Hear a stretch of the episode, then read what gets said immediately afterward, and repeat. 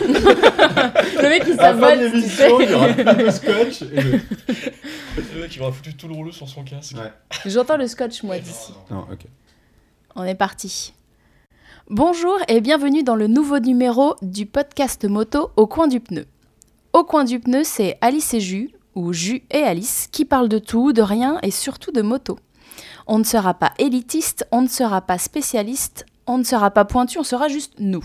Et toujours bien accompagné de qui viendra nous faire ses confidences.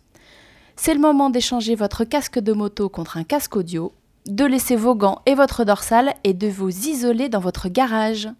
Pour cette deuxième émission, nous allons vous parler de bricolage et Guillaume, alias Mister Cambouis, sera avec nous pour répondre à la question quel avenir pour la culture custom? On démarre Bonjour Jus, Hello. Bonjour Guillaume, Salut. et on dit bonjour à Laurent, Salut Laurent. Salut Laurent.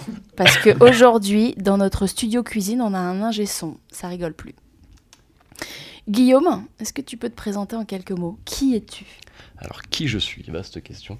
J'ai 31 ans, je bosse à la radio, donc ce qui n'a aucun rapport avec, euh, avec la moto. Quand je vous disais qu'on se professionnalisait. Et, euh, et je suis dans la moto par mon père depuis, depuis que je suis tout petit. Et donc tu es aussi Mister Cambouis. Ouais. Enfin, Qui est Mister Cambouis bah d'ailleurs, je suis, enfin, j'aime pas dire que je suis Mister Cambouis. Mister Cambouis, c'est un truc qu'on a monté avec des copains. D'accord. Et j'aime pas qu'on m'apparente justement à ce truc-là. Donc il y a qui avec toi chez Mister Cambouis? Il y a un copain qui s'appelle Pierre et un pote que j'ai depuis le collège, non, depuis le lycée, qui s'appelle Thibaut. Donc on peut dire que ce soir tu es le représentant On va de dire ça. Mister Cambouis. Exactement. Donc ils sont plusieurs. Ouais, on est trois. Pendant cette émission, on entendra aussi Arthur. Arthur, c'est notre bricoleur national, fan du Bon Coin. On est allé l'interroger il y a quelques jours. Ils l'ont interrogé il y a quelques jours. Ouais, il y en a un peu, un peu partout. Et euh, ouais, ouais, c'est une accumulation euh, en fonction du temps, euh, de toutes les trouvailles que, que je trouve sur le bon coin et, euh, et de ce qui me plaît, les vieilles motos, les pièces. euh, voilà. Donc il y a une première Honda qui est toute démontée, qui est sur euh, un pont pour, euh, pour que je puisse la démonter tranquillement. Euh, c'est ma première moto, c'est une Honda 400 Ford de 75. Euh, que j'ai acheté il y, a, il, y a, trois ans à peu près, donc ma toute première moto. Le Lambretta qui est à côté de la Honda, donc un Lambretta de 1954, euh, qui est dans son jus d'origine. Après, on va avoir une deuxième euh, Honda 400 Fort. Oui, j'adore les, les Honda 400 Fort, donc j'en ai plusieurs. Un jour, j'espère être le seul à Paris à avoir, en avoir trois. Donc je suis à la recherche d'une troisième. Puis il y a la dernière acquisition, donc qui est à côté de la Honda, une autre Honda. Ouais, j'adore les, les japonaises. C'est une Honda 500 Fort K0 de 71. Que j'ai récupérée dans, cet état qui est pas trop mal avec une peinture refaite. Euh, il manque les pots d'origine, mais elle est, elle est pas trop mal. Je l'ai redémarré il y a pas longtemps, ça tourne bien et, euh, voilà. Et après, on va avoir euh, des petites bricoles qui traînent dans le garage, comme la moto d'un ami qui est là depuis, disons, allez, 3-4 mois. C'est Harley, il a cassé son embrayage, donc je lui ai proposé de lui changer, mais les pièces coûtent assez cher. Donc, Simon, si tu m'écoutes, euh, si tu écoutes ça, euh, la moto est bien chez moi et euh, quand tu veux, je suis prêt à remonter. Voilà. Donc ça, c'est Arthur et sa caverne d'Ali Baba, qui est un, qui est un foutoir, euh, un foutoir organisé, mais un foutoir quand même, avec une tripotée de motos euh, dans le garage et des pièces euh, qui s'entassent euh, sur des étagères. Et il nous en dira plus tout à l'heure sur sa passion. On en a parlé beaucoup avec lui. Mais avant d'aller plus loin avec Arthur et avec Guillaume, Jus, on en est où de la custom culture?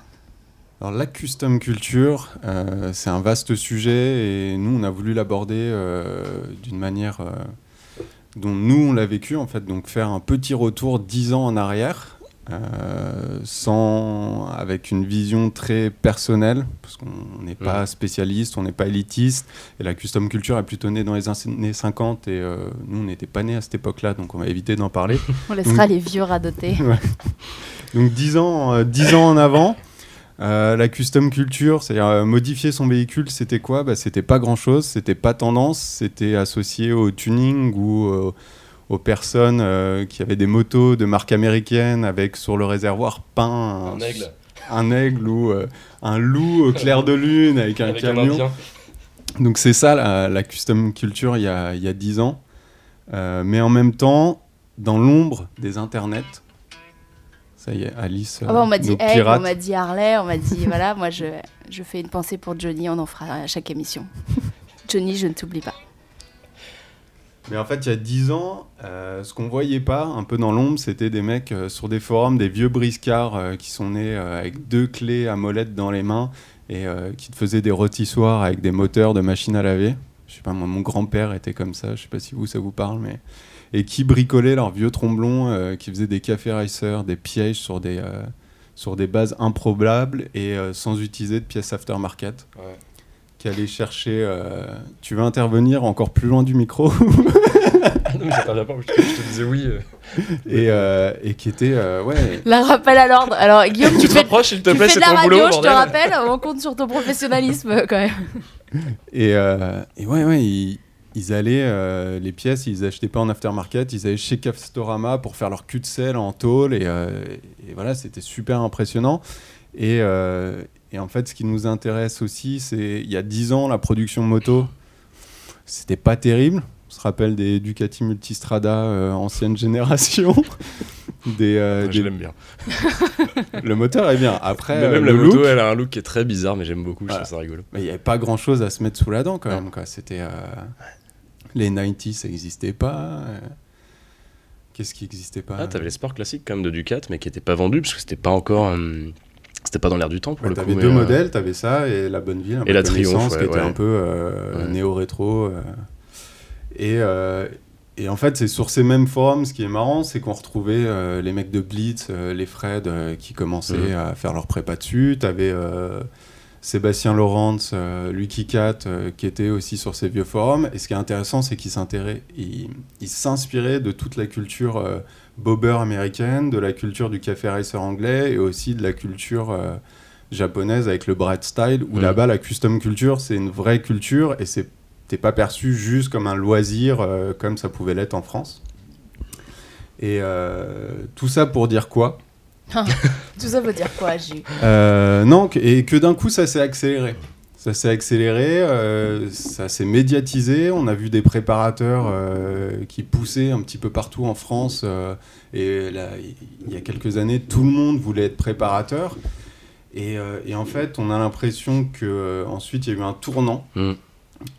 avec les constructeurs qui ont réutilisé un peu les préparateurs pour pour faire un peu leur, euh, leur moto bêta test, Euh, que ce soit euh, Blitz avec les 90 ou alors Roland Sand il y a deux ans qui fait un, un custom sur base de K1600 et qui sort en modèle de série deux ans après.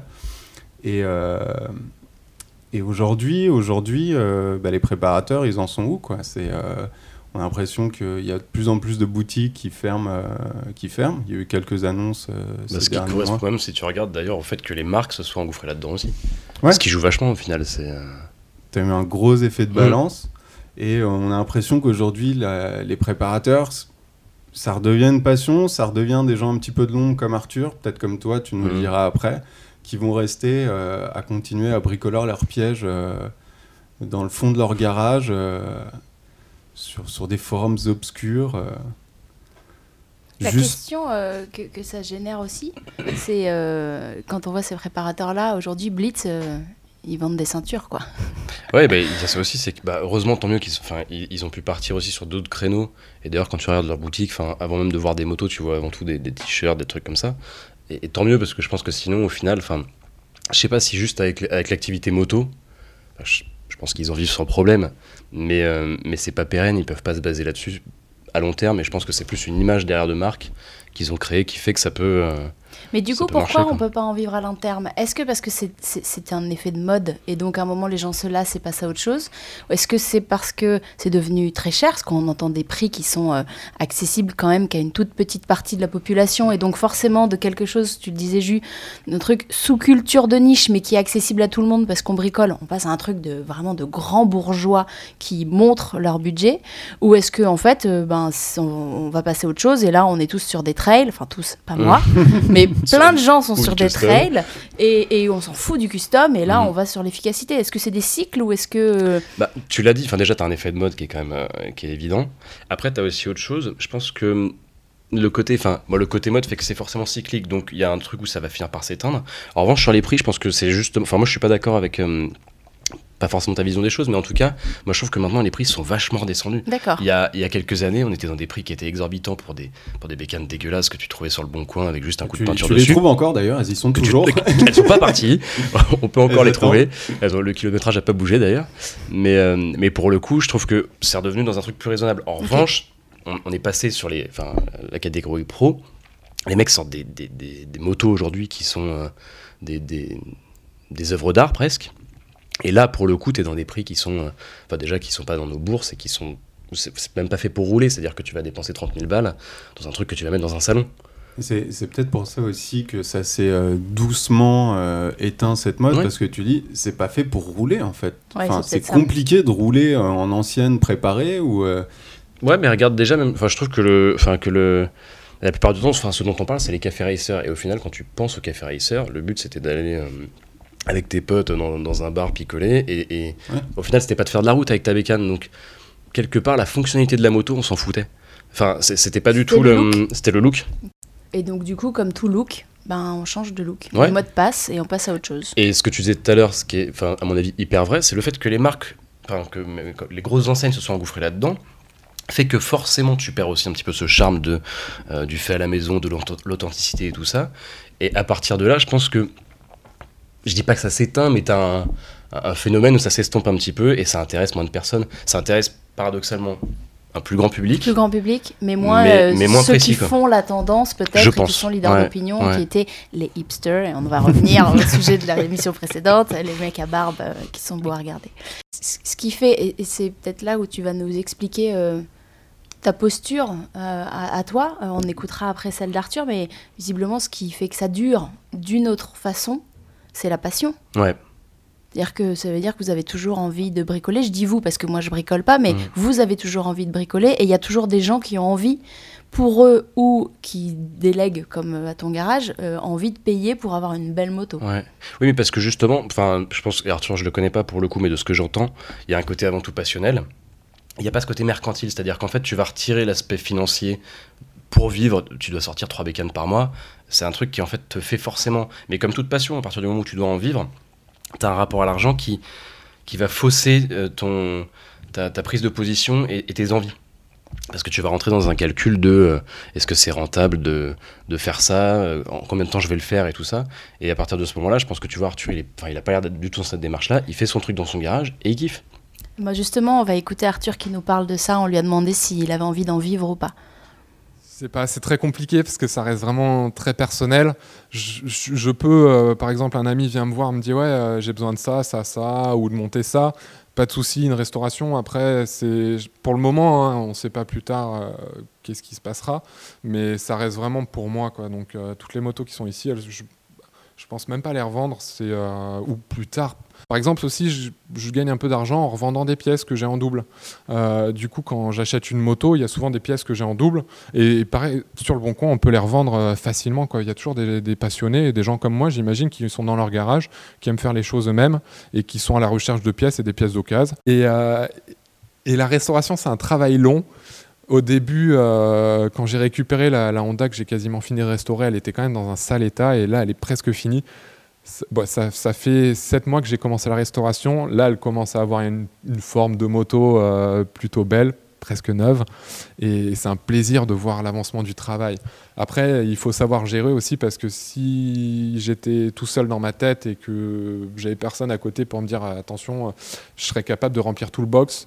Le problème, c'est que j'aurais pas de place pour travailler, je dépenserais tout l'argent pour acheter des nouvelles motos et j'aurais pas d'argent pour acheter des pièces et les restaurer. Je m'autorégule en fait euh, avec ma copine, hein, on, en discute. Du coup, euh, elle, me met des bases parce qu'à chaque fois, elle est, elle est très contente. Je lui dis ah, T'as vu cette moto? Je vais aller la voir. Et euh, j'y vais, je l'achète.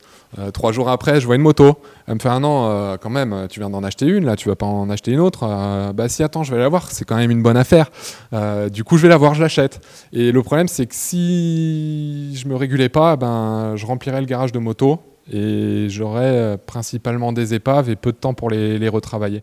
Et du coup, on peut en vivre encore euh, de la prépa? Je sais pas. Mais après, enfin, en même temps, moi, j'ai pas ce besoin-là d'en vivre et je cherche même pas à en vivre et je, je crois que j'aimerais même pas devoir vivre de ce truc-là, parce que c'est ce que je disais tout à l'heure sur la passion. Tu perds peut-être un, un côté Ouais, en passion. fait, quand tu commences à, à vivre de ça, ta passion est business. terminée et tu termines à faire des, euh, des ceintures. euh, Ouais, ou à collaborer avec d'autres trucs. Mais après, tant mieux aussi, ça t'ouvre vers Ouais. d'autres trucs.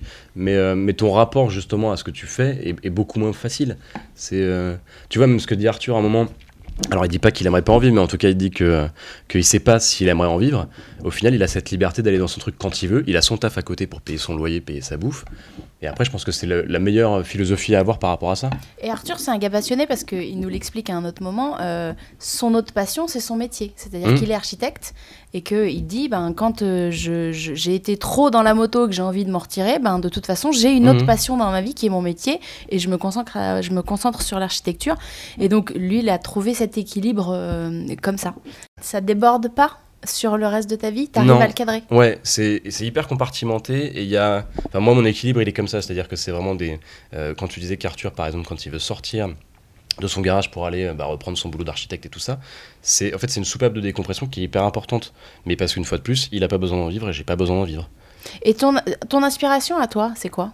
Quand c'est tes idées ou c'est les Par tes rapport à la clients moto, tu qui veux dire viennent dire je veux ça, ça ou Non, ça alors j'ai la chance en fait, c'est que alors les clients, j'en ai j'en ai pas beaucoup, mais les motos que je fais pour des gens, généralement quand c'est un, un truc complet, ils me laissent en fait. Enfin, là, je vais en livrer une fin du mois là. Enfin, fin du mois. On est le 1er Fin du mois de février. pas, tu dis fin du mois, tant que l'émission elle euh, Elle ça- elle sera Bon. délivrée la moto. Je vais en livrer une dans les semaines prochaines, euh, dans les semaines à venir. Et, euh, et donc, euh, cette BM en l'occurrence, le client me l'a laissé il y a six mois et ne, il ne sait pas du tout ce qu'il va récupérer. Et c'est là où c'est une liberté, enfin, c'est génial de pouvoir. Tu le connais, c'est un pote? Ouais, enfin, c'est un pote, c'est c'est- ouais, c'est une bonne connaissance. Six mois, t'es sûr qu'il a pas oublié la moto? Je sais pas, je crois que si je la garde encore six mois, elle sera peut-être à moi. Ah oui. Mais ça, je verrai après. Mais, euh, Un mais an et un jour. hein. Ouais, un an et un jour. Donc six mois et un jour. Mais, euh, mais pour le coup, c'est déjà une chance de fou d'être payé pour t'éclater sur un truc qui est pas à toi et le faire comme tu le sens. T'as commencé en faisant ça pour toi Ou tu Ouais. t'es dit je bricole un petit peu, j'ai envie de faire quelque chose de plus pro? Je- bah déjà, je sais pas si c'est, enfin, si j'ai envie de faire ça en plus pro déjà, je pense pas.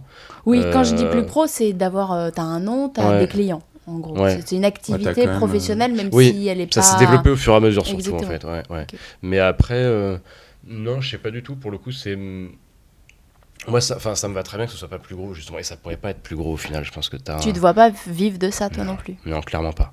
Et je pense qu'en fait, je perdrais tout le truc qui me fait kiffer là-dedans. Ah, t'en as pas l'envie non Mais de devoir que faire ça tous les jours. Ça explique le fait que les mecs qu'on en a cités, on a parlé de Clutch, on a parlé de Blitz, on a parlé de de- d'autres personnes, même, même euh, Sébastien Lorenz qui bidouille finalement, il s'est lancé dans son euh, Sultan of Sprint, Ouais. donc il est partie d'autre chose. Peut-être qu'en fait, ça explique aussi que ces mecs-là, à un moment, arrêtent ou font autre chose parce que ça s'émousse et que tu peux peut-être pas vivre à long terme Mm. de ça tout seul avec tes mains si t'es pas une marque. Et puis au-delà de- d'en vivre, je pense que les, euh, les gens qui font de la moto aujourd'hui, ils ont plus forcément envie d'avoir des motos entièrement custom. Bah, surtout qu'il y en a énormément en plus si tu regardes. C'est un truc qui était vraiment élitiste. Enfin, pas élitiste, qui était très précis il y a, il y a 7-8 ans. Aujourd'hui, maintenant, tu te balades. Enfin, alors après, c'est propre à Paris aussi, on est dans la capitale Ouais. et tout, mais tu te balades, tu vois quasiment que des petites bécanes euh, que les mecs ont modifiées eux-mêmes et tout. Et, et tant mieux, moi, c'est un truc que j'adore. hein. Je préfère ça que des. Que des... Et même dans notre, euh, si tu regardes notre cercle d'amis de la moto, il y a plus grand monde On a qui tous quitté ce truc-là, euh, ouais. modifiée. Tu vois, moi, je suis euh, venu avec un 750 qui est d'origine absolue euh, dehors, Oh, avec oh, une selle non confort, des poignées chauffantes. Oh, le mec fait, fait pas du tout sa pub, quoi. Attends, j'aurais pu dire que j'avais pris un scooter. J'ai pas de scooter encore, tu vois, avec une c'est- jupe c'est et un tablier, tu vois. étape, hein, ça. Mais ça va venir, je pense que je m'y mettrai aussi. Et il y Et a un le beau créneau tuning de scooter, quel avenir pour le tuning Le de MP3. scooter Mais ça, ça c'est marrant parce Mais- qu'avec Guillaume, On en avait déjà parlé Ouais. du MP3 tuning et, et je pense je que suis sûr qu'il y a un business là-dessus. Bah, Quand on voit le prix des scooters neufs aujourd'hui, probablement que ces mecs-là sont prêts à rajouter quelques centaines de, de ouais, mais ils petits s'en billets foutent de la pour mettre en ça. Au plus. final, si tu Ouais, je sais pas, pas, du je sais pas, euh, parce que finalement ils, ils se baladent aussi en rubis, ils se baladent aussi avec des belles ça, c'est vrai, vestes, ouais, et ouais. donc ils sont, ils- ils- certains sont sur leur MP3 avec un look personnel Mhm. qu'ils auraient peut-être envie de foutre dans le plastique de leur scooter. Ouais. On va y réfléchir, hein, Monsieur Ouais, Cambouis plus Monsieur Scooter. trois roues. Non, Monsieur Plastique Mhm. Euh, Déjà non, c'est bien.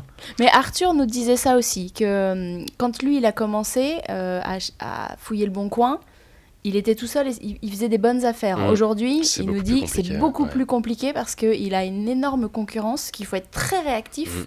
Faut appeler qu'il y a direct dans les 10 minutes, énormément de gens face à lui euh, qui, qui, qui sont sur des pièces et il a aussi beaucoup plus de merde qu'il trouve avec des mecs qui vendent des, à des prix qui sont beaucoup trop Ouais. chers, des trucs qui pensent valoir quelque chose. Donc il y a quand même eu ce mouvement, c'est peut-être une réaction aussi à ce marché qui part un peu en couille en mode euh, euh, tout le monde parce qu'il a bricolé une selle plate qui fait mal au cul et des pots, des pots vides euh, et Mm. qui a enlevé ses carbus se dit ah celle-là je peux la vendre au moins 5000 quoi. Parce qu'après, t'as plein de gens qui se sont inspirés de ce qu'ils ont vu du côté pro, où effectivement, t'avais des prix comme euh, Blitz qui mettait une bécane à 15 000 balles, Mm. et les mecs se sont dit, bah pourquoi pas moi? Et, et en fait, c'est complètement différent une, une bécane que t'as fait euh, dans ton garage, même si tu peux avoir des qualités de finition qui sont exemplaires, hein, je dis pas du tout le contraire, mais il faut pas oublier un truc, c'est que des mecs comme Blitz, ils ont un nom, même si après on peut discuter de plein de choses par rapport à eux, même l'activité qu'ils ont développée annexe et tout ça, euh, ça fait quand même un bout de temps qu'ils sont là aussi, Et c'était le- parmi les premiers qui ont fait parler d'eux pour amener Ouais. cette et qui ont créé une image, qui ont créé Ouais. une marque autour de Ouais, ça. c'est clair. Donc euh, c'est tout ça, c'est un ensemble après. C'est, je trouve ça, je trouve ça pas incohérent quoi. On va écouter Arthur qui nous parle du Bon Coin. C'est vraiment euh, c'est son premier fournisseur et je pense qu'il y a une vraie passion, il y a un vrai amour qu'il a développé pour le Bon Coin. Euh, c'est de la pub vivante pour ce c'est site. une quoi. drogue presque. hein. Je crois. Ouais, c'est le premier fournisseur parce que je privilégie euh, l'achat de pièces d'occasion dans un plutôt bon état plutôt que d'acheter des pièces neuves parce que sur le bon coin on peut, on peut trouver euh, avec du temps ou des fois immédiatement euh, toutes les pièces qu'on veut pour toutes les motos quasiment. Pour les pièces Honda c'est facile, il y a beaucoup, il y a beaucoup de mises à jour chaque jour de personnes qui vendent de pièces. Du coup, bah, c'est pas, pas compliqué. La première Honda que, que, que j'ai eue là qui est en pièces détachées, je l'ai acheté, je l'ai restauré, j'ai eu un accident avec.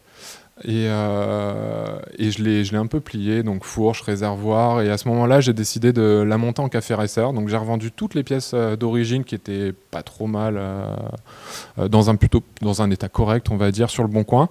Et sur le bon coin, j'ai retrouvé des pièces avec réservoir euh, en euh, coque, coque de sel pour la monter en café racer. Et euh, j'ai fait ça il y a deux ans. Et du coup, elle, est restée deux ans dans mon garage parce que je ne l'ai pas sortie, il fallait aller sur le circuit et tout.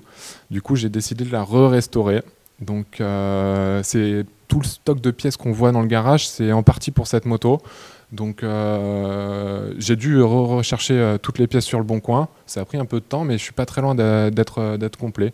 Donc, on va avoir les, les garde-boue, l'avant, l'arrière, le réservoir que j'avais revendu, que j'ai retrouvé, les caches latéraux. Il va manquer une selle, mais ça, c'est pas très compliqué à trouver.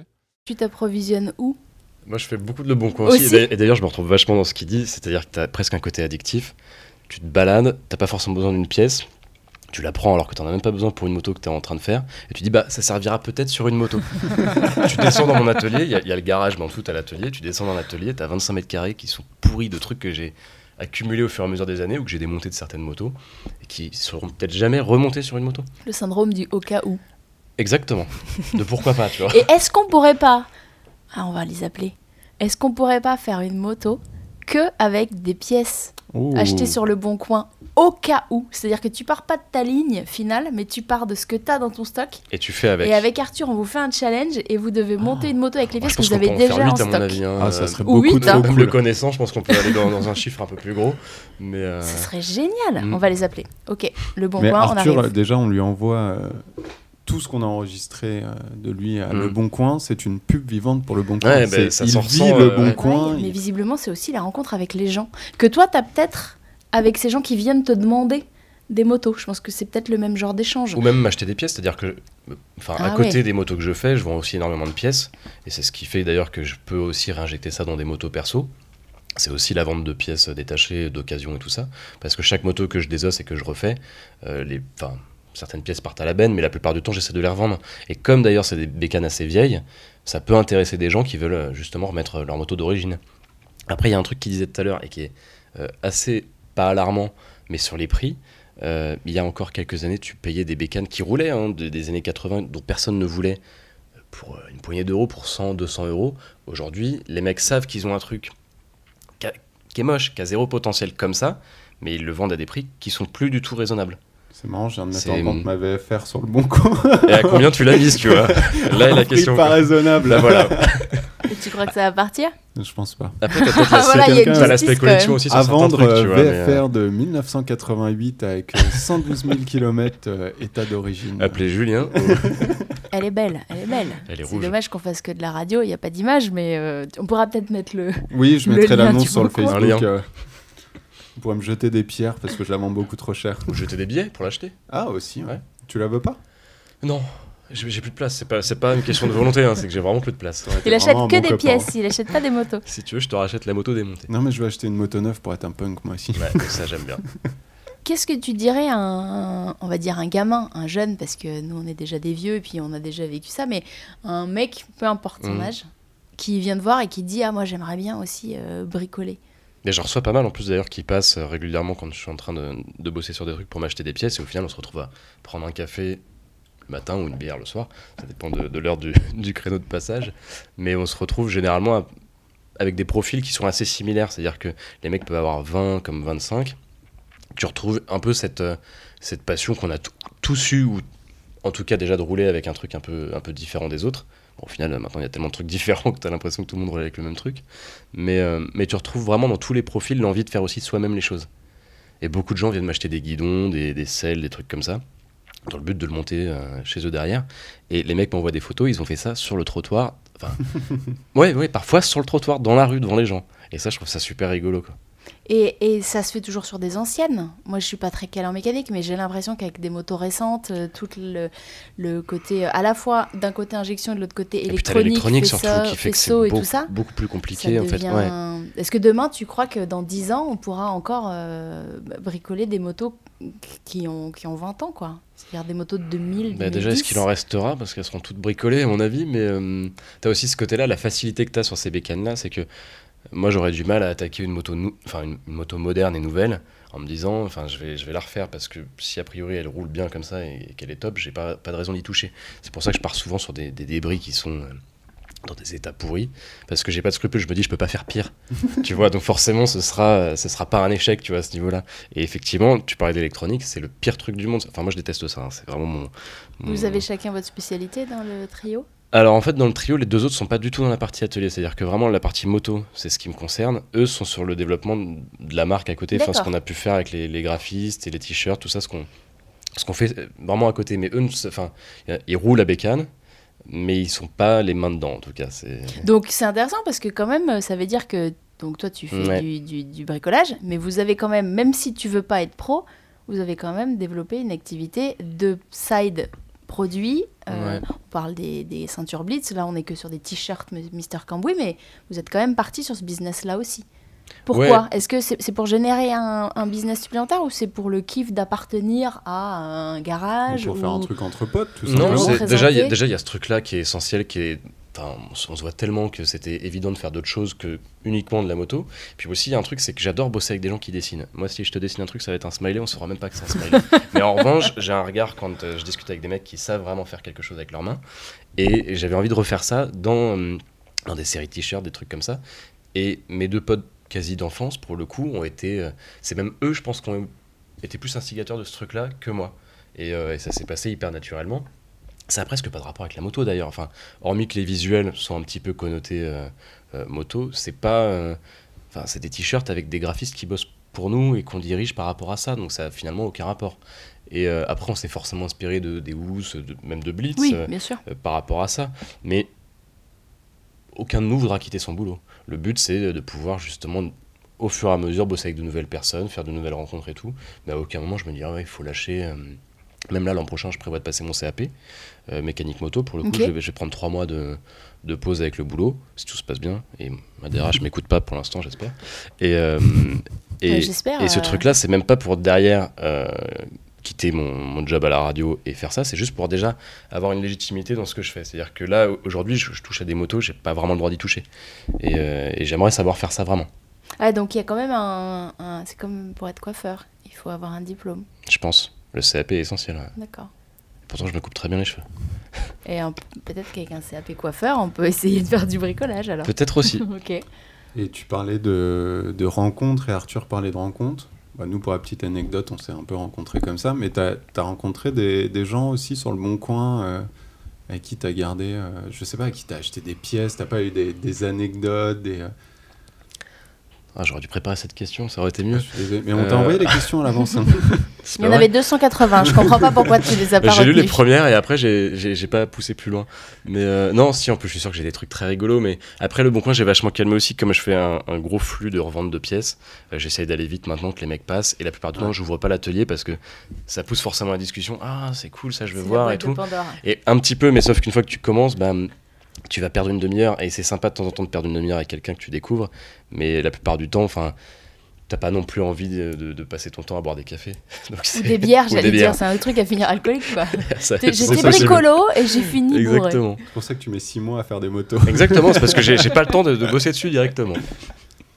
Arthur a, a rencontré une, une personne et il nous disait que c'est comme ça qu'il voulait finir. Donc c'est-à-dire euh, le mec qui a plein d'anecdotes, euh, qui a bricolé toutes les motos depuis sa jeunesse, qui, Qui a tout roulé sur tout, qui sait tout faire Ouais. et qui ouvre.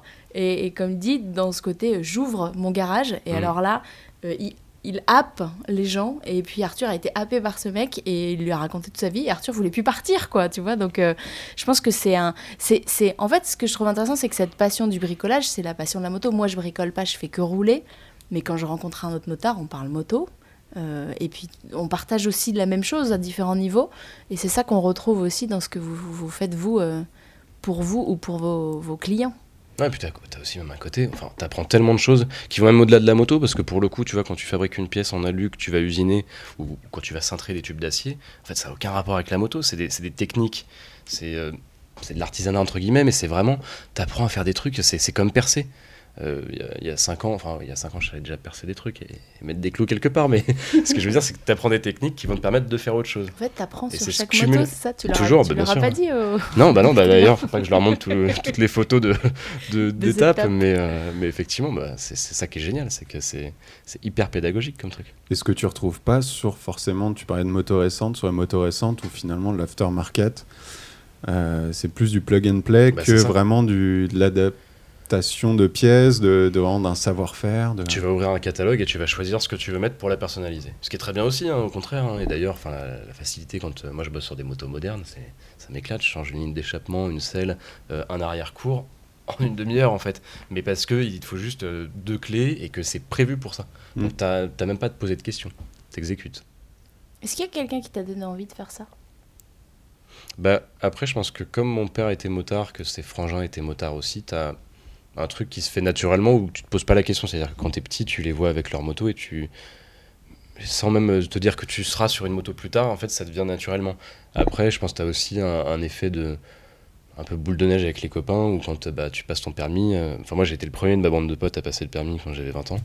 Et, euh, et euh, au final, bah, maintenant, euh, je sais pas si mes copains sont devenus motards ou si j'avais des potes motards qui sont devenus mes, mes, mes copains après, mais, mais en tout cas, mes potes d'enfance sont quasiment tous devenus motards. Et, euh, et voilà, c'est un truc. euh, ça se transmet. Et après, pour, pour la mécanique, lui, Arthur, ce qu'il nous disait, c'est sa première moto quand il l'a acheté, c'était Mm. une euh, CB 400, La 400 Fort, Fort, ouais. ouais, qu'il a trouvé sur le bon coin. Et en fait, parce qu'il n'y avait pas beaucoup d'argent, et il s'est mis à la mécanique, et il, a, il est devenu passionné de mécanique, donc après la moto, parce qu'il a dû réparer deux, trois petites choses. Et, et toi, la passion de la mécanique est venue après la moto, mais euh, Bah, elle est venue pendant, mais enfin, moi, elle est venue pour deux autres raisons. C'est que, alors, changer les pièces, euh, moi-même, ça, c'était parce que je trouvais ça facile à faire, changer des clignotants ou quoi, Ouais. parce que c'est à la portée de tous. En revanche, il y avait un autre truc, enfin, la mécanique au, au sens moteur du terme, ça, je m'y suis mis, mais pas par envie. Je m'y suis mis parce que quand je voyais euh, tes prix de révision où tu savais pas ce qui avait été fait et tu te dis mais en fait là il a fait quoi pour 300 balles en fait? Il a juste euh, démonté un truc changé les fluides et si tu réfléchis à, à l'aspect pratique tu peux le faire en fait ce truc là mais n'importe qui peut le faire en fait. Il y a pas besoin de il y a des choses il faut un CAP il faut vraiment euh, avoir étudié pour mais le basique du basique tu le fais toi-même. Et en fait c'était plus un aspect financier d'être sûr que ce soit bien fait et, et de pas payer 300 balles pour un truc euh, qui va t'en coûter t'as 100 t'as quoi. confiance en toi. Bah, Être sûr que- Après, j'ai pas tenté ce que je fais aujourd'hui euh, la première fois, si tu veux. J'ai... C'est, c'est venu au fur et à mesure aussi. Et puis j'ai la chance d'avoir plusieurs motos, donc si je merde, bon, bah, j'en prends une autre. Elle était vieille, euh, personne Elle s'en était vieille, souciera, celle d'un on l'a client. Chut, il le sait pas encore. Avec toutes les pièces que tu as dans ton garage, tu peux peut-être rafistoler un truc, réparer un sabre. euh, Ça va me faire plus un qu'une moto, à mon avis. Mais... Ouais, c'est vrai que ça sert toujours de toute façon de, de savoir bricoler après quand, Mm. tu, quand tu voyages, tu pars en road trip, euh, de savoir changer une pièce, de savoir euh, réparer ta moto sur le coin de la route. Ne serait-ce que basiquement, Mm. c'est toujours utile d'avoir ces connaissances euh, que tu as quand tu fais tes révisions, quand, euh, quand tu pousses un peu plus loin. Quoi. Oui, après, on peut aussi avoir le numéro de l'assurance et une couverture 4G. Moi, C'est mon option, personnellement. Ouais, ça marche aussi. ça marche Oui, aussi, hein. c'est, c'est moins sympa à raconter Mais oui, euh, quand tu exactement. Ça fait, ça fait moins d'aventure, ça fait moins Ouais, je suis tombé en panne et, et alors t'as fait quoi? C'était Oh, super bah, sympa. J'ai fait, euh, j'ai fait Clermont-Ferrand-Paris en taxi, c'était super, remboursé par la Maïf, merci. À un moment pendant cette mode de la custo, il y avait un peu une espèce de, de climat où tu avais l'impression que tu étais obligé d'avoir modifié ta moto, tu étais obligé de savoir la bricoler, et il y a quand même une grande partie des gens qui s'en foutent, qui n'ont pas envie de savoir bricoler, qui n'en ont rien à faire et qui veulent juste rouler ou la donner dans les mains de quelqu'un. Ouais. Alors en effet, il y a une question d'argent, tout le monde n'a pas les moyens euh, de, de se payer des révisions euh, sur certaines motos qui coûtent très cher, mais euh, mais il y a aussi un peu cette, cette, cette religion qui voulait à un moment qu'il fallait que tu pouvais pas avoir, comme tu dis, tu as une 750 euh, euh, stock, et ben il y a 4 ans, tu avais une 750 stock, je pense que tu n'oserais même pas la sortir de ton garage parce que les gens allaient dire T'as fait quoi dessus? Rien. Excuse-moi, pourquoi t'es à la soirée 4h10 si t'as rien fait sur ta moto? Je comprends pas, t'as pas le droit d'être là.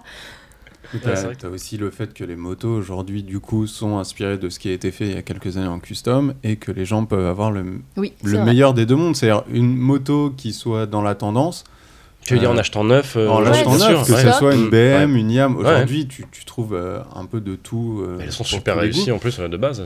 En termes de look, Ouais. elles sont réussies, elles sont fiables et elles coûtent aussi cher, si ce n'est moins, que euh, si tu te faisais custom ta moto Et par un sûr de la par un- qualité, enfin Mm. sûr de la qualité, oui, pratique plus quoi. Mm. En tout cas, c'est traçable, t'as une garantie. Et Ouais. puis tu mets pas les mains dedans. Enfin, si tu veux la modifier un peu, euh, tu fais de l'aftermarket.